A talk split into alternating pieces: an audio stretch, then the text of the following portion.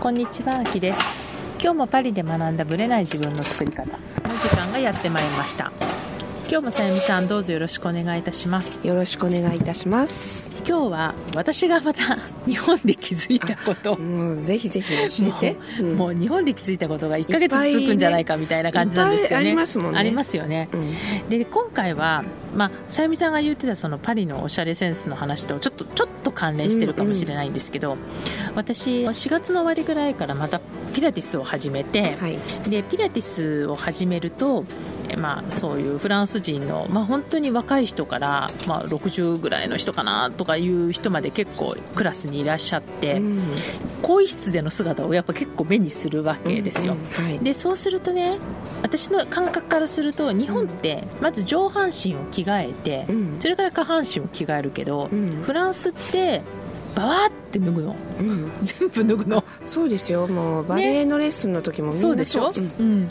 だから、まあ、バーンと、まあ、下着姿になって、うん。っていうところは、まあ、知ってた。でその前提で私6月末から日本に行き、うん。母がいつも行っているスポーツクラブに、まあ、なんか回数券で外部の人間でも行けるっていうので、うんうん。あの回数券を買って週だから34回通ってたのね。あそんな通ってたんですね。子供にご飯を食べさせて、うん。あと寝てねって言って 夜出かけてたのね。仕事がない時に、うん。うんうんでそうやってこうやってて、まあ、そのね更衣室を見たり、うん。まあ、ヨガのクラスとかを受けたりとかしていると、うん。明らかに違うことがやっぱり1個発見して、うん。でそれがペディキュアを全然やっぱ日本の人はしてないそれって意外意外なんですよ。私もね、うん。そのほらやっぱサンダル履くじゃない？うん。なので暑いしね。暑いしね、うん。まあもちろんサンダルじゃない人もいるかもしれないけどうん。私の中ではマニキュアはしなくても足はするよね。特に夏は、うん。みたいな感覚なんですよ、うんうん。でもこれってフランスにいたからなんだっていうのを日本に行って初めて気づいた、そうなんですね。でうちの親の世代が、まあ、してないとかはまあいいんだけど、うん。結構私とあんま変わんない人とか、うん。50代の人とか、うん。まあ、ヨガって裸足になるからえ目が、ね、行きますよね。ますよね。うん。で、まあ、もちろん男性もいっぱいいるんだけど、えでも知ってる人がねほんの123人ぐらいとかそういう感じ。そうなんだ、ん。それって少ないですよね。めっちゃ少ない、ねうん、だから20人とか何人いるかちょっとクラス、うん、3人ぐらいで。でその人たちはやっぱり、まあ、彼女たちは爪もやってるからっていう感じはしたんだけど、うん。でもこっちって結構派手な色するでしょ足は。する、あね足は派手な派手だよね基本。その手でもしないような色を足でするっていうのが基本なんだけど、うん。まあ、私が見たその人たちは、まあ、薄いブルーとうん。結構桜貝系の。もうベージュ系のうん。色なので、まあ、あの光沢があるからしてるんだっていうのが分かったぐらいで、うん。私みたいに真っ赤とかって案外いないんですよ、うん。だからなんでしないんだろうって思ったんですよね単純に、うん。なんか一番こうメイクとかしなくても指とかしなくても足がおしゃなんか色があるだけで結構おしゃれになりますよね。そうそう。特にサンダルの時はねね。あのすごいアクセントにもなりますよね、うん。でそれが別に全然洋服とコーディネートしてなくっても、赤でもオレンジでも案外違和感なくいけますよね、特に足の方がこうなんて言うんだろう。手ほど使わないからうん剥がれにくい、そう。もう長持ちするんですよ。しますもんね。うん。そう。うん。だからで私自身はやっぱりこう、まあ、日本に行く前にもそのネイルショップとか、まあ、自分も実際行ったけど、ん。もう激混みなんですよバカンス前。そうなんですね、もう綺麗にしてから行く、うんうで私この間ねまだ行ったんですよ、うん。そしたらもう激混みなんですよ。まだこれも。帰ってきた後で、うん、でそれがやっぱり20代とか30代の子だけじゃなくうん。6070の、まあ、おばさまマダム。うんたちも普通に来てる。でそれが別にジェルとかそういうのは関係なく普通のネイルで来てってるっていうのが当たり前にやっぱ思ってたのかなって思ったんですよね。ね。なんかね私の義理の母もうん。ペディキュアのお店じゃないですよ、はい、自分で、違う。えーっとねこう指の爪のケアとかを全部やってくれるところにうん。うん定期的にいつも行ってました、でだから塗らなくってもうん。結構ケアは普通にきますよね。そう爪のケアあの足指のケうん。アすごいしてましたよ、1ヶ月に1回は絶対。やっぱじゃあヘアサロンと同じ感覚か、行ってます。うちの主人も行ってますよ、うん。あそうそう。私ね男性も行ってますよ。昔、そのネイルネイルに行った時に、隣のムッシュがうん。来て磨いて、うん。トップコートだけ塗って、うん帰っていったのを見て、彼はどんな仕事をしてるんだろうとか思ったんですけど、うん。結構当たり前に男性も普通に来てる感じ。う。ちの主人はね足の爪だけはそう行ってますよ。へえ手じゃなくて足だけいってるんだ。で手は自分で切れる。あだけど足はケアね。じゃあそ足ののこう爪のケア。ケアをこう切ってもらうっていうかヤスリでやってもらうとか。あと爪がこう巻き爪にならないようにとかポドロジストみたいな感じうん。まあお医者さんの感覚ありますよね。ですけどね、あとうん。角質を全部きれいにしてもらうとか。大体1ヶ月に1回ぐらい12今もヶ月に、うん、今も。あそうなんだ。やってますよすごい。昨日とはやってないな確かに。それは。も全うずっとやっ然やってないけど。てで爪ものケアもしてもらって。あそうなんだ。でうん。そう角質をまずきれいに取ってもらう感じですよね、私も日本に帰った時は絶対ポドロジスト行きます、うん角質全部。やっぱりね、うん取ってもらって。巻き爪になりかけてたから。ああ特にねそういう、うん必要性がある人は特にやった方がいいと思うんですけど、あの足指のねケア。うん。多分手以上に重要かなそうなんですよね。普段隠れてるところだそう。そうなんですよ、まあ、だから下着と同じ感覚かもしれないけどまあでもサンダルの時は出ますよね。そう。だからそれで、ああの夏になったらそれまでどんなケアをしてたかっていうのが足にうん。現れちゃうそうので,、そこも見られてないと思ったら大間違いそうですね、うん。で特に手だけ気をつけてる人が足何もやってないのはすごくもったいないってそいううかですよねななんでだろうって思っちゃうんですよね、だから足って実は思っているよりもよりもかなり重要かなっていう気はするので、なんか日本に帰って、まあ、私もねあのさ人のサンダル姿はあんまり細かく見てなかったんだけど、やっぱ裸足姿をやっぱこうやって定期的に見てあまりにもしてない人が多くてびっくりしたっていうのが私もそちょっとそこまでうん。でもスポーツクラブに行ったからね分かったっていうこともあると思うんですけど、うんでもなんかフランスとのその温度差をだからあんなに爪に手のね爪にデコをするぐらいだったら、同じデコはしなくてもいいから、うん。もう単色1個だけで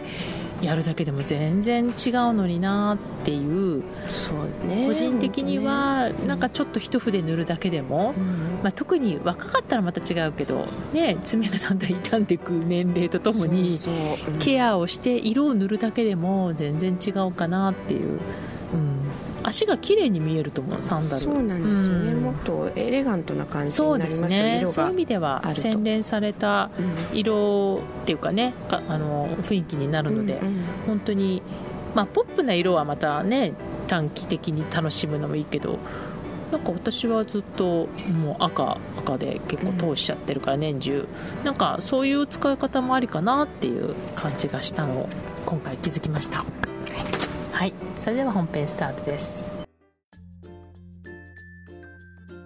はい。今日はですね継続するコツについてちょっとお話をしたいなと思ってるんですけどさゆみさんはどっちかっていうと続くタイプ？それとも三日坊主タイプ？ものによりますけどね、うん。うんバレエとか私もう何十年もやってる。やってますよ、うん。絶対やめようとは思わない。思わない。多分やめないと思う、うんうんうん。死ぬまで例えばじゃあ三日坊主だったものとかなんか思い出せる？三日坊3日主3日っていうレベルじゃなくてもいいんでなんか思ったよりなんか結構やる気満々だったのに思ったほど続かなかったなみたいなものってあります？そうですね。フランス語の勉強とか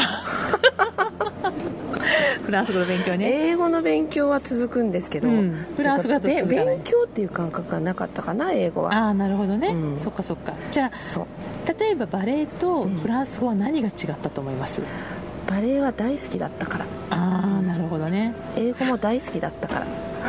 だからあの続けるとかやめるとかっていう意識がなくて、うん。もう好きなんで、うんうんうんうん。ややるの。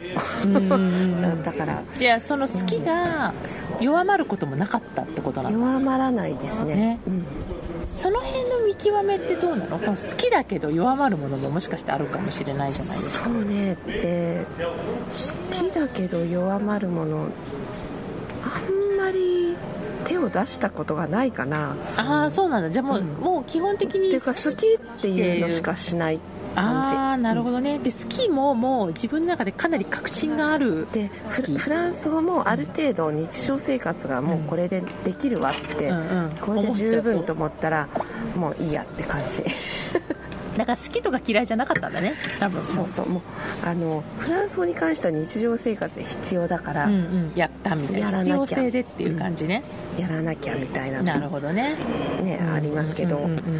英語に関しては、まあ、それも子供の頃からだったけどなんでかわかんないけど好きだった好きだった。だ多分それ人によるんじゃないかなと思うんです、フランス語だけはどうしてもなんかすごい好きだったけど、英語だけは受け付けられないっていう人の話も私は聞いたことがあるんで、多分それはねねなんか生まれ持ったこう、うんうん。なんかこう感性とか、うんきっとあるんだろうなとはうん。なるほどね。思いますよ、そうなんですね、だからね私が、まあ、今回なんでこういう話をしてるかというと、まあね4月のあの新学期の時にはい。何か新しいことを始めたいと思って始めてる人がいて、まあ、それは年始でもあると思うんですよ、はい。今年はこれをやるってやって、うん。で大体、まあ、4月5月ぐらいが一つの山場。うん。で4月スタートの人は大体この時期が山場なんですよ、うん。やっぱ半年半年が山場なのね、え。でその時になんで続くものと続かないものがこんなあるんだろうかっていうのをきちんと分かってるのと分かってないのでは全然違うかなと思って、まあ、この話をしたんですけどで私がなんでこういう気持ちになったかっていうと私はずっと運動しなきゃしなきゃってずっと思ってたんですね、うん。やっぱ体力がすごく落ちてるのを感じてて去年から、うんでピラティスを去年の9月からやめちゃしまっていた関係で、うん。家でやってたけど、うん。でも家でやるのは怠けちゃうわけ家って。他にねあのコーチしてくれる人がいないからね。でやっぱり同じ1時間のクラスでもヨガの例えばクラスに行くと必死に1時間乗り越えようとするんだけど、うん。家にいるとあ面倒くさいなんかこれこのポーズ嫌だわとか思ってやめちゃったりとかね。でしちゃしちゃったりするわけ YouTube でやってても。ででもでそれでダラダラ続けてたわけ。でも自分の中では運動を続けてるつもりでいたんだけど、まあいろんな人のアドバイスを持ってやっぱりちゃんと行った方がいいよって言って、まあ、パーソナルでもパーソナルじゃなくってもややると違うよって言われて、うん。ちょっとやっぱり体力をちゃんとつけようと家でダラダラしてる場合じゃないとその、うん。家の YouTube だけじゃた足りないなと思って、まあ、4月の後半からピラティスに行き始めたまた。全然違うクラスにね学校に行き始めた、で行くと気持ちがいい、でとにかくその私の場合は私はもともとピラティスは好きなんだけれども、もう3ヶ月間はそこになんていうのかな何の感情も入れるのをやめたんでしょただやるって決めたのね、そしたら行くのがだんだん楽しくなってきて、えそれをスケジューリングに合わせて日常を組むようになってったんですよ、ん。で、まあ、6月日本に帰った時も、まあそのね、先ほどのペディキュアの話したようにスポーツジムにまあ週34回通っていて、まあとにかくね楽しかったの。うん。で、まあ、スポーツジムがいろんなカリキュラムが組んであって特に日本のはす素ごいでしょ。晴らしいよね、うん、あんなのないですよフランス。ね、ない。でそのそのスポーツジムのコーチたちもみんな爽やかでいい人たちなんですよ。笑顔がねあって。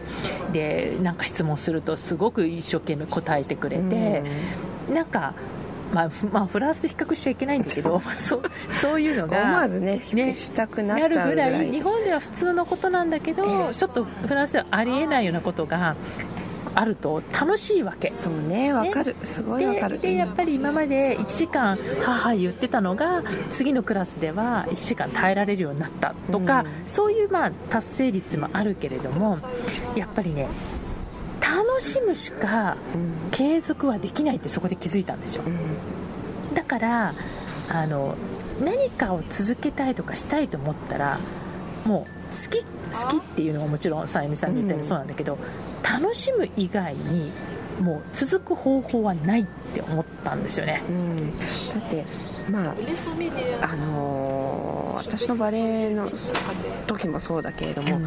最初あ行きたくない今日疲れてるとかをうんうん。やっぱ思うわけです。よ、だよね。で体に夢中って言ってやってるうちに、やっぱやってるうちにすごい楽しいん楽ですよ。ね。で終わるとまたいいでしょ？ね。あやっぱり来てよかったって思ってうん。もうちょっとあの麻薬そうなるんですよね。みたいなうん。感じになっちゃうんですよね、うんでそれでやっぱりずっと続けられる。っていうことですよね。そう。だからそこの域に、まあ、行くまでがまず大変なんですよ。楽しいと思っててもやっぱ面倒くさいとかっていう最初の12ヶ月戦いがあるじゃないですか。そうそう。仕事が忙しいとかね。だからやっぱり楽しいっていうことと自分のゴールをどれだけ結びつけるかなんですよ。うん。マインド的に。だから楽しくない時もある。でも楽しいと自分のその、まあ、例えばバレエをやる目的とかただ好きだけじゃなくってその先に例えば誰々と会話ができるようになるとか、体がすごく柔らかくなって踊りたいダンスができるようになるとかそういうゴールと楽しみを結びつける練習をしないと永遠に楽しみは降ってこないからやっぱり最初慣れるまでは。ですよね、うん。うん。なのでその楽しむ癖っていうか楽しむその頭でもう子供じゃないので、うん。大人だから無理やりでもいいから楽しむものを結びつける癖をつけないと、うん。継続は最初はできないかなって思いましたね。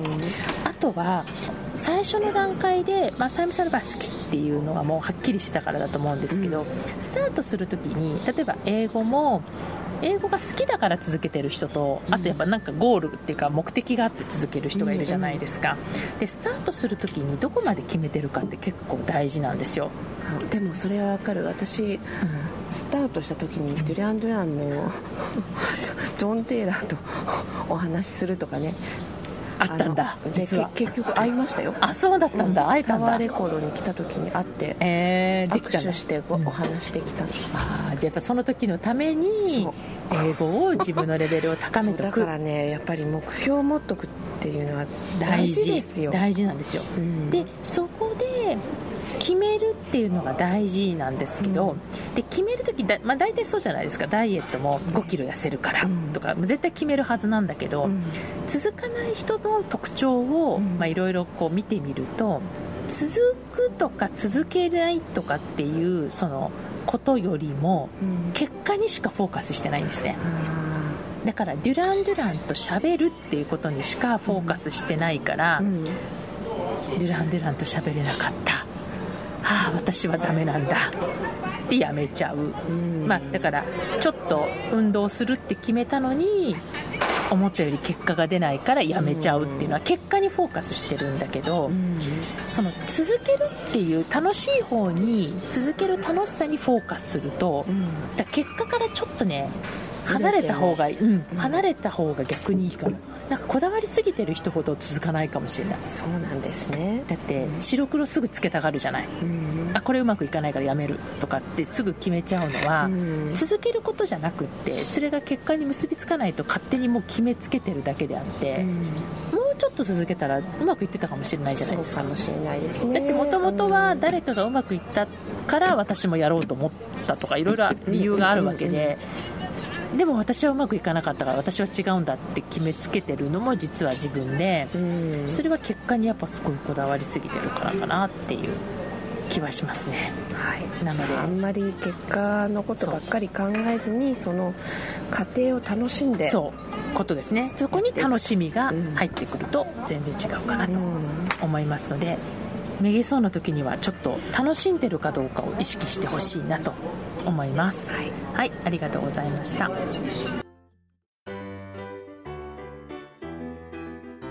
この番組は毎週金曜日をめどにお届けしています。確実にお届けするための方法として iTunes や Podcast のアプリの購読ボタンを押せば自動的に配信されますので、ぜひ購読するのボタンを押してください。また、皆様からの質問や感想をお待ちしています。オフィシャルサイトはパリプロジェクトで検索していただき、お問い合わせから質問や感想をぜひ送ってください。オフィシャルサイトから LINE アットやメールレターで有益な情報をお届けしているので、こちらもぜひ登録してくださいね。また、次回もパリで学んだブレない自分の作り方をお楽しみに。秋でした。